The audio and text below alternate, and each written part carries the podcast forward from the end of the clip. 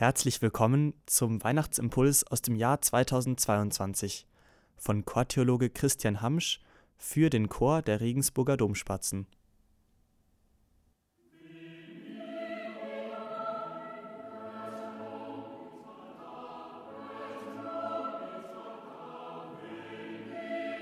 Vom Himmel hoch lautet das Leitmotiv unserer diesjährigen Weihnachtskonzerte. Und es ist ja klar, dass wir damit über das große Geheimnis, also die Tatsache, dass Gott Mensch wurde, für uns singen.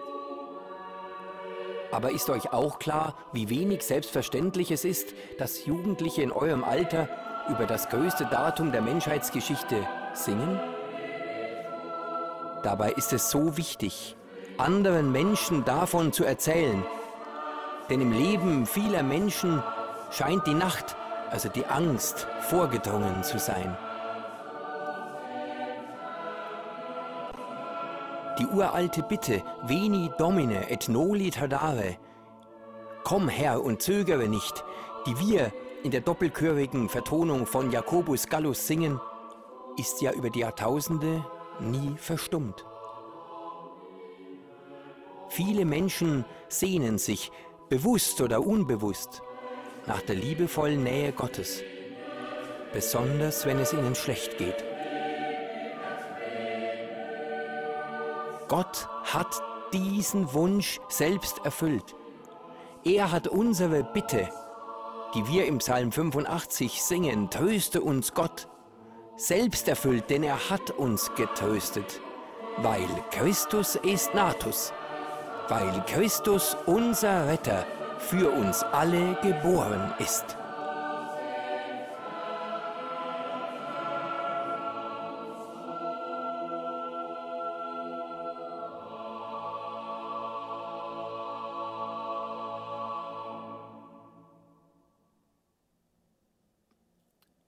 Aber das Wunder von Weihnachten hat eine wundersame Vorgeschichte. Im Buch Jesaja lesen wir jene Prophezeiung, die wir in der Vertonung von William Byrd singen. Ecce Virgo konzipiert. Siehe, die Jungfrau wird ein Kind empfangen. Einen Sohn wird sie gebären. Sie wird ihm den Namen Immanuel, das bedeutet Gott mit uns, geben. Das Spannende dabei ist aber, dass zur Zeit jener Prophezeiung überhaupt keine Frau zu sehen war, auf die diese Prophezeiung zutreffen konnte.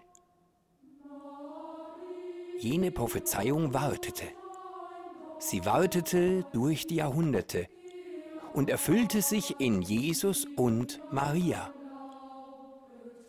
Maria, das wisst ihr, erhält ja jene Botschaft vom Agenten Gottes, die wir im Ave Maria singen.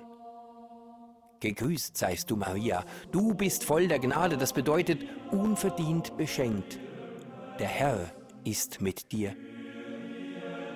Du wirst ein Kind empfangen, einen Sohn wirst du gebären. Er wird groß sein und Sohn des Höchsten genannt werden. Kurz darauf verlässt sie der Bote. Sicherlich hat Maria so manchen Tag ihrer Schwangerschaft wie einen Spaziergang durch einen Dornwald empfunden. Sie war schwanger, aber nicht von ihrem Verlobten Josef. Ihr Kind stammt direkt von Gott. Und wenn jenes Kind Sohn des Höchsten sein wird, dann wird jenes Kind doch nicht nur bejubelt werden, sondern auch abgelehnt, ja verhasst sein. Und die Kreuzigung beweist ja, wie sehr Maria recht behalten musste. Aber Maria vertraut Gott. Und so wird sie zum Vorbild für uns. Denn auch wir kennen doch jene Momente, in denen wir scheinbar durch einen Dornwald gehen müssen. Momente, in denen es uns nicht gut geht. Und genau für diese Augenblicke ist das Jesus-Baby geboren, um uns spüren zu lassen, dass der starke Gott, die unendliche Liebe, uns immer nahe ist. so werden auch die Dornen unseres Lebens Rosen tragen.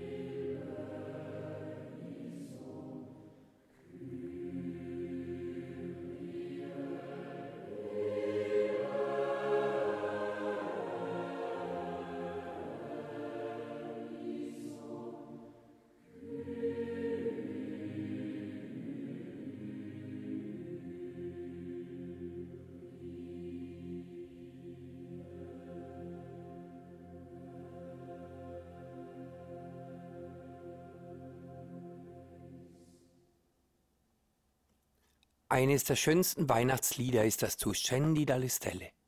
Der Text stammt vom heiligen Alfonso de Liguori. Es ist eines der beliebtesten Weihnachtslieder Italiens, wird dort meist am Ende der Christmette gesungen. Unser Satz stammt von unserem verehrten ehemaligen Domkapellmeister Roland Büchner. Mit dem Tu scendi dalle stelle ist alles über das Weihnachtsgeheimnis gesungen. Tu scendi dalle stelle Du steigst herab von den Sternen, o König des Himmels. Vieni in una grotta al freddo al cielo und kommst in eine Höhle bei Kälte und Eis. O Bambino mio divino, o mein göttlicher Knabe, a quanto ti costò l'avere mi amato. Wie viel hat es dich gekostet, dass du mich so geliebt hast?